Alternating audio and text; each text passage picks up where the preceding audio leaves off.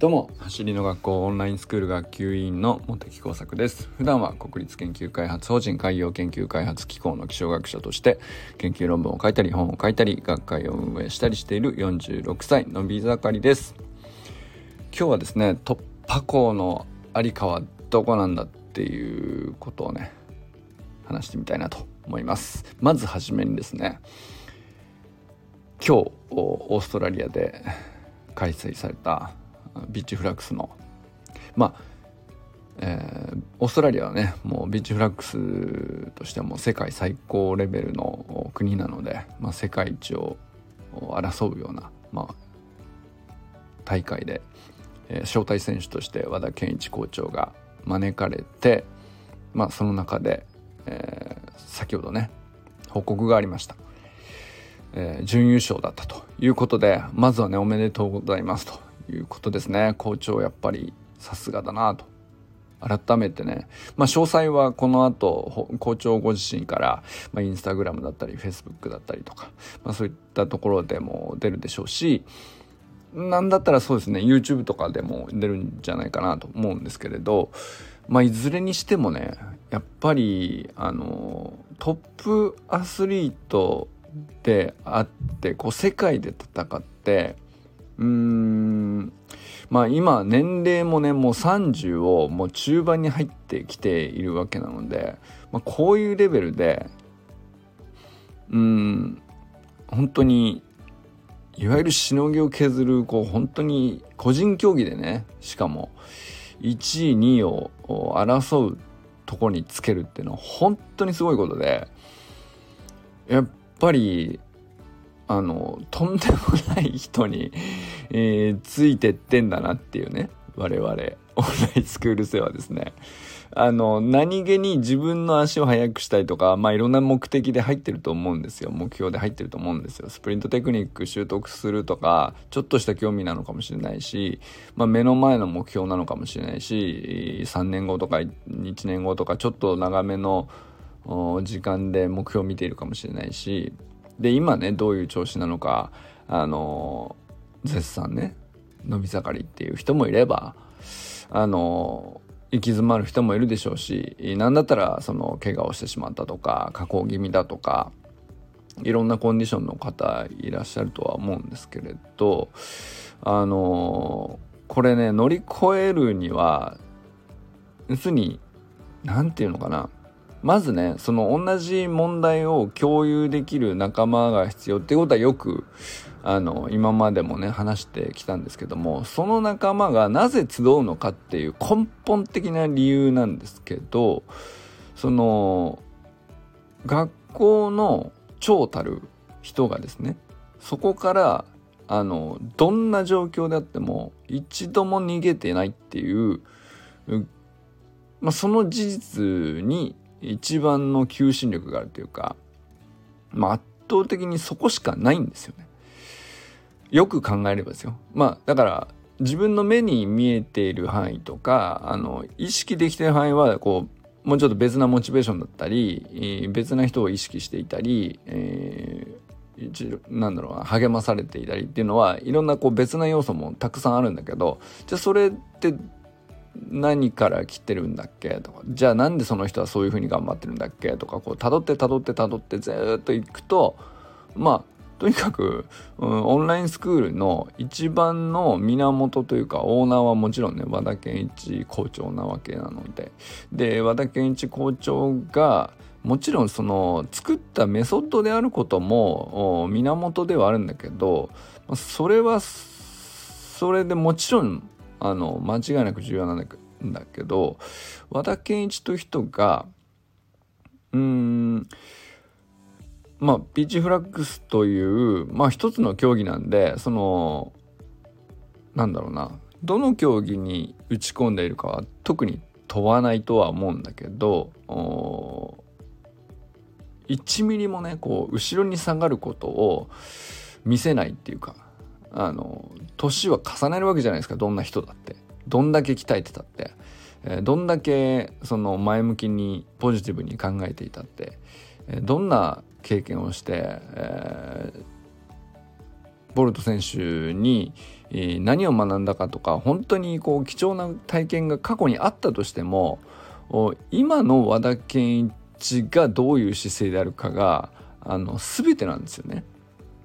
でじゃあそのまあ世界2位になるっていうのはまあそれはそれでとてつもないことでもありますけどじゃあそれがあのずっとそうだったかっていうとこの2年間の中でですね続けていた人だったらわかると思うんですけど例えば日本国内で、えー、優勝するっていうのが半ば当たり前に一度はね見られるぐらいのもう圧倒的な結果を例えば3連覇ぐらいしてるはずなんですよね一時期。だけどその後ですね、えー、いくつかの大会ではですねまあ多分3位にも入っていないとか、えー、なかなかあのー、なんだろうなえっ、ー、と本人よりも何だったらこう周りでついてってるスクール生の方が応援してる側としてねあの校長がっていう、うん、もう何て言うか、えー、大会で、えー、勝ち抜いている時のあの圧倒的に優勝している時の映像とか見てると何て言うのかな。もうほんと群を抜いている映像がもうこびりついているので要するにこう僅差でとかっていうレベルじゃなくてなんかあの市場審査ついてんじゃねえかみたいな そのさだたった20メートルですからね。もう圧倒的なんだなっていう。うわすげえって。思っていたあの校長がで決してその間こう努力を怠ったとかじゃないしずっとトレーニングしていてもその相手だってもちろんあの全力で、えー、日々を過ごして鍛え抜いている人たちばかりなのでそんな簡単なことはね起こるわけないんですよね。で何だったか僕が見たのでは5位だったとかっていう話もありましたし、まあ、特にとにかくそのずトップがあの国内でもうあれ取れないっていう時期も確かにあったんですよ。でなんだったらそのあんまりなんだろうな。まあ確かに大々的に5位でしたって言わないからさ。目立たないんだけど間違いなくそういう時期があるんですよ。だけどその間ねずっと突き詰めることを続けてで経営者もやって。まあ経営者が一番きついと思うんだけど なんだったらねでまあ世界一のトレーニングを続けていなければあのオーストラリアの最高峰の大会に招待されるなんていうことがまず起こらないですし、えー、その大会でまた2位になるとかっていうこともありえないですしでだからこそ好調なんですよ。っていうのはあの本当に紛れもなくやっぱりそこが全ての原点なんだなと。でこれ決して楽なことじゃなくて、えー、かつてのそのどんな人だって必ず老いていくし衰えていくし技術だってこう磨けば磨くほどほんのわずかな差がどっちが正しいのか訳が分かんなくなっていくっていうねそのいろんなこう迷いがあったりあると思うんですけどもう僕らではね伺い知れないところの次元で戦っていながら毎週ねあの土曜日のミーティングにはあの小さい子の努力からあの老人というか まあかなり年を置いてもその年に抗うんじゃなくてその年を楽しむっていうその中でのスプリントを磨く人たちまあでも老若男女ですよまさに。そういう人たちがあのそれぞれに向き合っている課題にあの校長としてこうずっと向き合ってっていうことをねずっと継続してまあ、その積み重ねの結果なんですよね。だからまあいずれその年老いて本当にまあずっと継続してその今の大会競技のトップの位置っていうところからはいずれはねどれぐらい先か分かりませんけどあの退いて、まあ、いつかは引退するのもそれはそういうもんだと思いますけどだけどやっぱり何でしょうね。あの結果が人を引きつけるんじゃなくて、えー、間違いなくその生き様というかあの突破口を探し続けている状況があの全ての求心力になってるというか。あそれはそれをこう一番トップのオーナーの人がやってていて、えまあ、じゃあスクール生として学びたいですって入ってきた時にその姿見せられて逃げれるかって話に こうどうしてもそういう力が、あの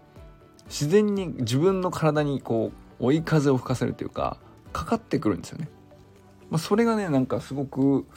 あのなんていうか突破口のありかってどこにあるのか基本的に常にわからないもんだと思うんですけど どの人にとっても。だからどこだってみんな探すと思うんですよね。あの調子のいい時は突破口とか意識しないんですけどあのまあなんか何かしら苦しい場面になった時に、えー、探し出すんですよね。でよほど追い詰められて追い詰められて全然困ったぞ続かねえぞこれじゃあどうしようっていう時にこそ一番必要になるというか あの何とかしたいってなるやつがいわゆる表現として突破口と表現されるやつだと思うんですけどそのありかをつかめるか、えー、どうかっていうねその分かれ目っていうかその時にあのつかめる人はどういう人かっていうのはねみんなにとってこう必ず何て言うかあの知っておきたいことなんじゃないかなと思うんですよね。僕は知りたいです少なくともね。でまあ一つ思ったのはその校長の今回の世界2位だったっていう結果うんぬんじゃなくて結果2位に至るまで、えー、かなりその順位というかコンディションなのか理由は分かりませんけど結果が伴わない時期があって伴わない時期もあのずっとこうしてたなっていうのを知っておくことなんですよね。ずっと続けていたよなと。んであの結その良くない状態とか良くない結果であるとかそういうことがああってもあの決して後ろには下がんなかったよねっていうことを知っている人だけがこうあ2位はすごく大切な価値があって、えー、突破口を超えた人だけがここにたどり着いてるっていうことを理解できると思うんですよ。でそのただただ前に進んだわけじゃないと思うんですけど、まあ、校長には校長の見えている世界の中ですごいいろいろ探った上であのただまっすぐ積み重ねたらあのできるほど簡単なことじゃないですよね。それともトップの世界なんでトップ中のトップの世界なんでただ愚直にその簡単なことをまっすぐ積み上げて勝てるほど甘い世界じゃないと思うんですけどだからあのまあなんだろう僕ら普通の何かしらのこう努力をしていってちょっと突破口欲しいって思った時に探すようなあの範囲のことは一通り全部試していなかったら世界の2位とかそういうレベルのとこに上がっていかないわけじゃないですか。と思ったりしてですね。まあありかどこなのっていうことに対する執着に近いもんだと思うんですけどでもそれがあのうんとやっぱりそのプロセスですよね。プロセスを知っていなかったらあのありかを探す執着がどれほどこう大事なのかみたいなことにはあの気づけないっていうか腑に落ちないっていうか納得いかないっていうか あの無駄な努力に思えちゃうからあの続けられないっていう風になりがちなんじゃないかなと思うんですけどやっぱりそのオンラインスクールでみんなこうかなり多くの人が、えー、まあ12ヶ月って決して短くないトレーニングメニューの連続なわけなんですけど相当な人が12ヶ月をクリアしていくわけですよ。でクリアしてもなおその先をね続けたりするわけですけどあのこれ決してね低くないんですねこの割合は。あの前も一度ね数字をあの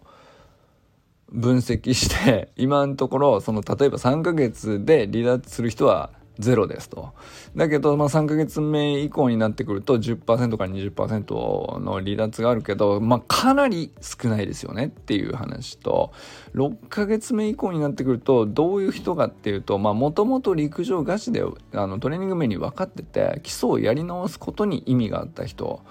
はあの改めて自分をと向き合い直すっていうところに半年の意味があってもともと自立していらっしゃったりするので、まあ、そういう方にとっては、まあ、それでもある程度こう完結していて、まあ、だからあの離脱ってのもな分かるなっていう感じの方も結構いらっしゃって、まあ、その上でその半分近くの人があの9ヶ月10ヶ月って続いていくんですよね。でまあ12ヶ月終わってもなお2かまあ僕みたいにね2年半続いてる人も10人以上いるわけですけどあの2年2年までいかなくても1年以上まあ要するに正規の52週間のプログラムっていうまあいわゆるこうガイドラインとしてはここまではあのやってこそ走り革命理論を学んだっていう一通りの内容ですよっていうまあそれやったらひとまず卒業っていうのは分かるっちゃ分かるんですけどその後全然続けるっていう人は結構いるんですよ。3割ぐらいいるんですよ。でこれものすごい人数で実は。でまあだからそれだけそのなんだろうなもともと陸上ガチでやってる人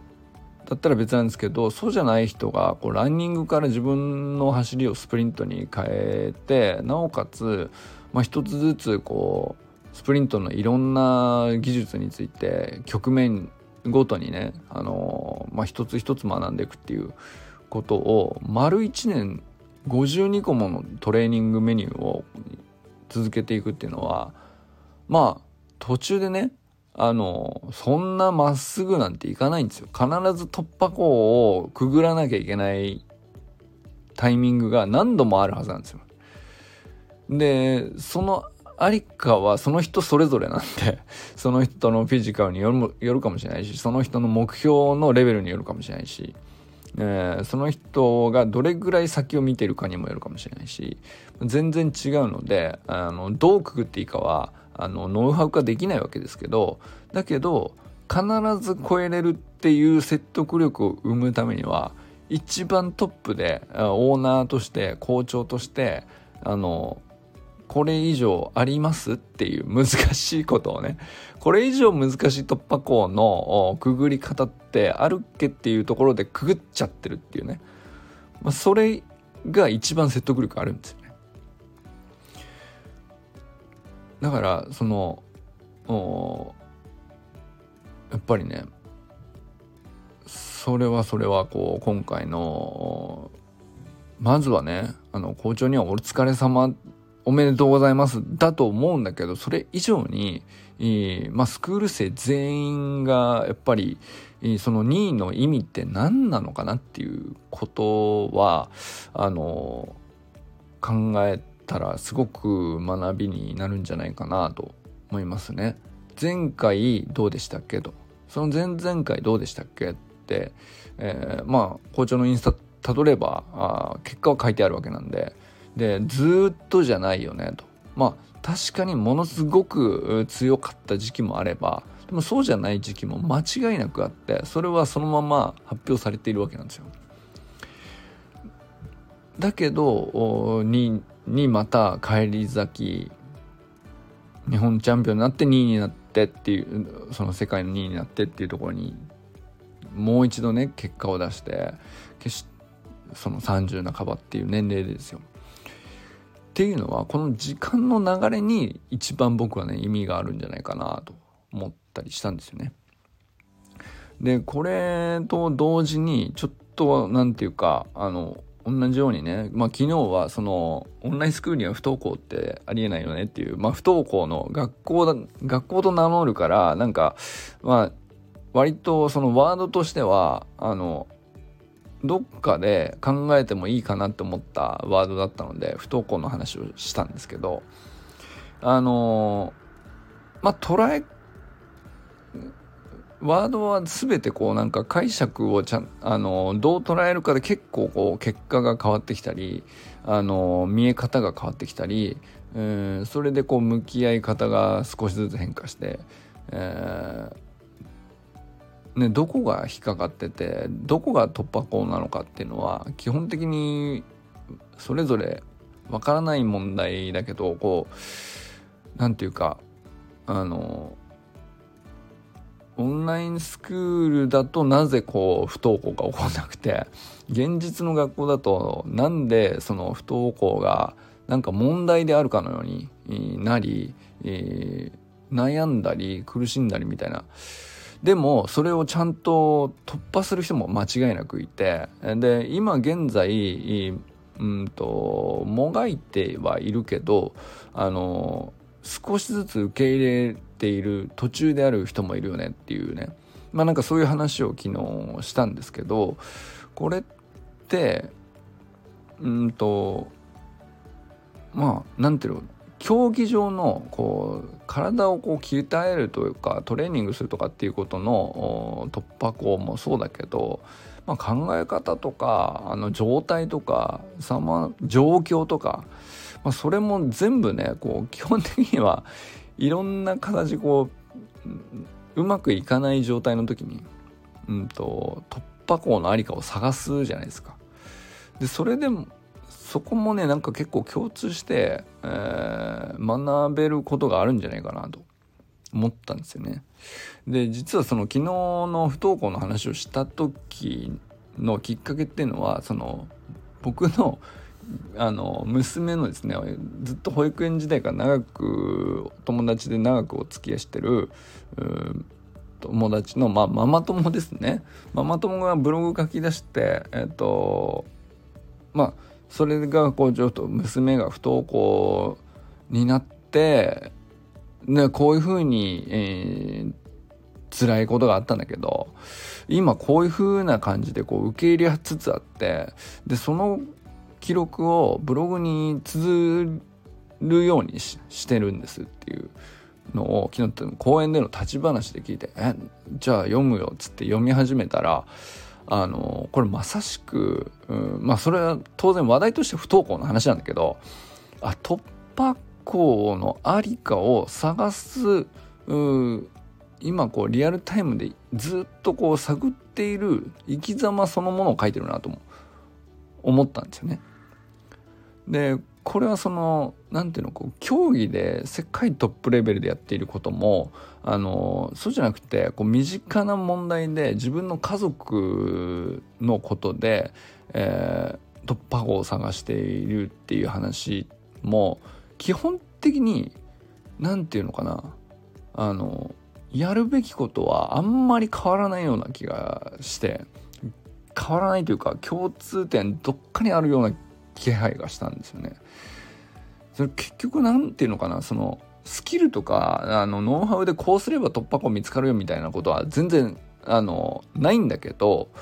あのまず間違いなくそっちにはないっていうのはあってそれは後ろにはないっていう話ですね。あの過去に下がっても絶対に見つからないっていうまあこれは間違いなくてまあそれはそうだよねっていう話なんだけどでもとかくななんていうかあの追い込まれたり困ったりピンチになったりするとまあ基本的にこう辛くなればなるほど視野がこう広げる余裕がなくなっていうか狭くなるわけじゃなくてまずその前に広げろうとする理由あの余裕がなくなっていくんだと思うんですけど、まあ、そういう時にこうコンディションが落ちたりとかあの自分自身も不調になったり、えー、なんか本当は見えてたはずのことがあの見えなくなるからこそなんかつまずいたりとかあの噛み合わなくなったりとかし始めるんだなっていう。でそのなんか共通点がねすごくあるような気がして。でまあまず後ろにはないんだと。これがその後ろ側にはないっていうのを潰せているだけでも結構でかいんじゃないかなと思ったりしましたね。でなおかつそのブログを書き出したってとこにすごくなんかあのあすごいなんか前を向いてる感じがしてそのブログ自体には過去の履歴を書いてるんだけどあの今でも何かが解決したわけじゃないのに、えー、書いてるっていうのはすごくなんかこう今の足元をすごくちゃんと見てるなっていうふうに僕は読んでて感じたんですけどこれってすげえなんかこうトップアスリートがこう突破口を開いていくのとすっごく似てるってあんまりそのそこにねなんかトップかあの一流かとかなんかそういうのってあんまり差がないんじゃないかなと要するにまあ僕らがえっとどんなレベルで、えー、スプリントを学んでいてどんな目標でスプリントを学んでいてもあのきっと同じだろうなと。でまああるいはこう気持ちの問題としてあるいはその人間関係の問題として、えー、突破口を求めるような状況になっている時もほぼなんか同じで、えー、足元のあのこれだったらあの小石だけど投げてみるかみたいなその前に。なんか投げたら何かあのヒントになる、うん、反響音が返ってくるのかあの物事の変化が起きて、えー、気づくことがあるかもみたいなことをうん薄く期待しつつ繰り返すっていうでこれでしか結局突破してないのなんかそれを繰り返した人しか突破してないんじゃないかなっていうのがなんかすごくねダブって見えたんですよね。でもまあトレーニングで言ったらあのー、結果出てなくてもあのー、これかなって思う自分のできるやつをコツコツやっていくとかなんかそういう感じのイメージですよね。でまああとは自分の持ってる目標とかは自分でコントロールできるからあの、この目標って本当にこれだったっけとかまあそういう振り返りでもいいですし、まあ、本当に今自分の動きってあの思ってる動きなのかとかそれって多分うんと突破口が欲しい時ほど初歩的なところにこう帰るっていうのはよく言われると思うんですよね。これ過去に帰ってるんじゃなくて今足元のこう小石を探してるんだよこう前にちょっと投げてみるみたいな行為のような感じがするんですよね。まあ、ちょっとこう抽象的に言ってるかもしれないけど、まあ、でもあの意外とそのコンディション良くないとか行き詰まったりとか結果出ないとかっていう時ほどあのなんだろうなずれたことをやってるわけですよきっと。今の自分にず合ってないことをやってているんだけどそのずれていること自体にあまり気づけていないからなんで？って頑張ってるのになんで？ってなるっていうね。これはなんかそういえばそういうことってあのまあ正直2年間だけのスプリントトレーニングでも経験した記憶があるしまあ僕にとってはね大したあのうんなんだろうな行き詰まりとかはあんまりこう追い込まなかったけどまあでもねあれ伸びなくなったなみたいな時になんかその落ちてるようなコンディションとか言うほどのさレベルでもないのになんか落ちてんなっていう風に感じたりとかあの前があんまりこう前みなんていうか以前より明るくうん未来が見えていないような気分になったりとかなんかするんですよね。僕ぐらいのレベルでもねちょいちょいするんですよ。でそういうもんだなと思って。でこれってなんかすごいこうあんまりもうそのスポーツだとかトレーニングだとか関係なく基本的にそういうことよくあるんだろうなと思ってでなおかつ共通して突破する時に限ってどういうことをやってるのかっていうのも割と共通してんなっていう気がしたんですよね。でなんだろうねあの結果こう乗り越えている人突破している人あのっていうのはこう時間のプロセスを追うと大体そのうんコンディションをどうやったらこう劇的に回復して治りましたっていう人はあんまりいなくてこれは校長も含めてなんですけどあのずっと一つ一つできることの自分のコントロールできる範囲で一つ一つ積み上げ直すとか一回戻ってでも後ろは見ないとか立ち返ってでも後ろを見るわけじゃないっていう。あのそういうなんか姿勢ですかね。結構なんかそれ以外にはあの突破口のありかの探し方をこう結果的に見つけた人はあのみんなそういう風に積み上げてるよねっていう。なんかそういう感じにねこう改めて思ったっていう。話ですね。まああのなんか昨日の不登校の話とはなんかね何て言うのかな一見全く今日の校長の結果が2位でしたと。まあ、これを校長がどう捉えてるかも正直まだ聞あの発表されていないしよくわからないですけど、まあ、僕らから見ればとんでもないことであのでまあ間違いなくそのちょっと前のコンディションがよろしくないであろう。まああまり結果が出ていなかった時期からすれば間違いなくその V 字に戻ってきている結果なわけで。なんかそういうその何ていうのかある突出した分